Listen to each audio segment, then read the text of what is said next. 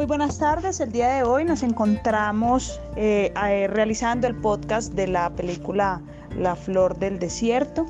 Eh, y nos encontramos en ese momento con la señorita Andrea Farfán, quien es economista y especialista en, formulación de proyectos.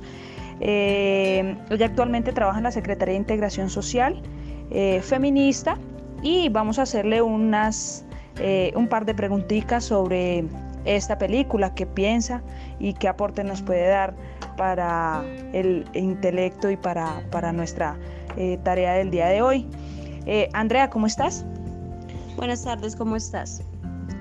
Bien, Andrea. Andrea, ¿tú qué piensas sobre la mutilación genital femenina?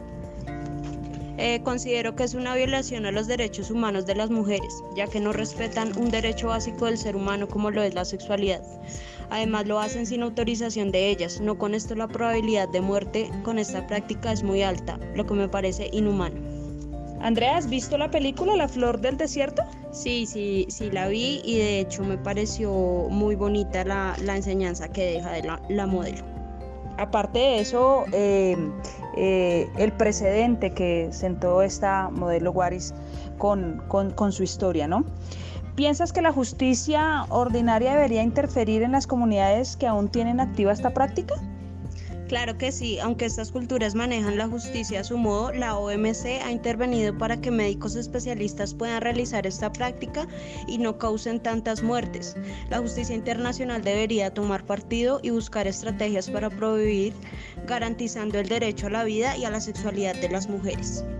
Bueno, Andrea, muchísimas gracias. Eh, Andrea nos da una perspectiva diferente y nos da esa percepción que tenemos que tienen las, bueno, pues que tienen las mujeres en cuanto a esta práctica, ¿no?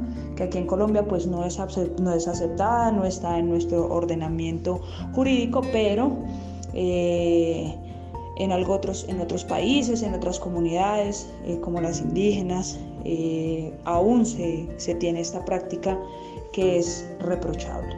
No es aceptable por, por, por muchos ordenamientos, mucho menos por nosotras las mujeres que las mujeres sean sometidas a este tipo de tratos tan crueles, eh, donde afectan el libre desarrollo de su personalidad y eh, sobre todo pues la dignidad humana como está contemplada en nuestra carta política.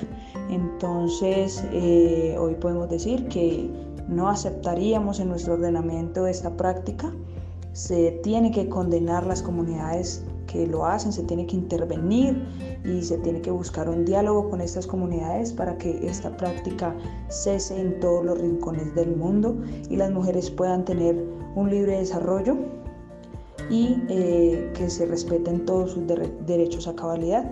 Muchísimas gracias.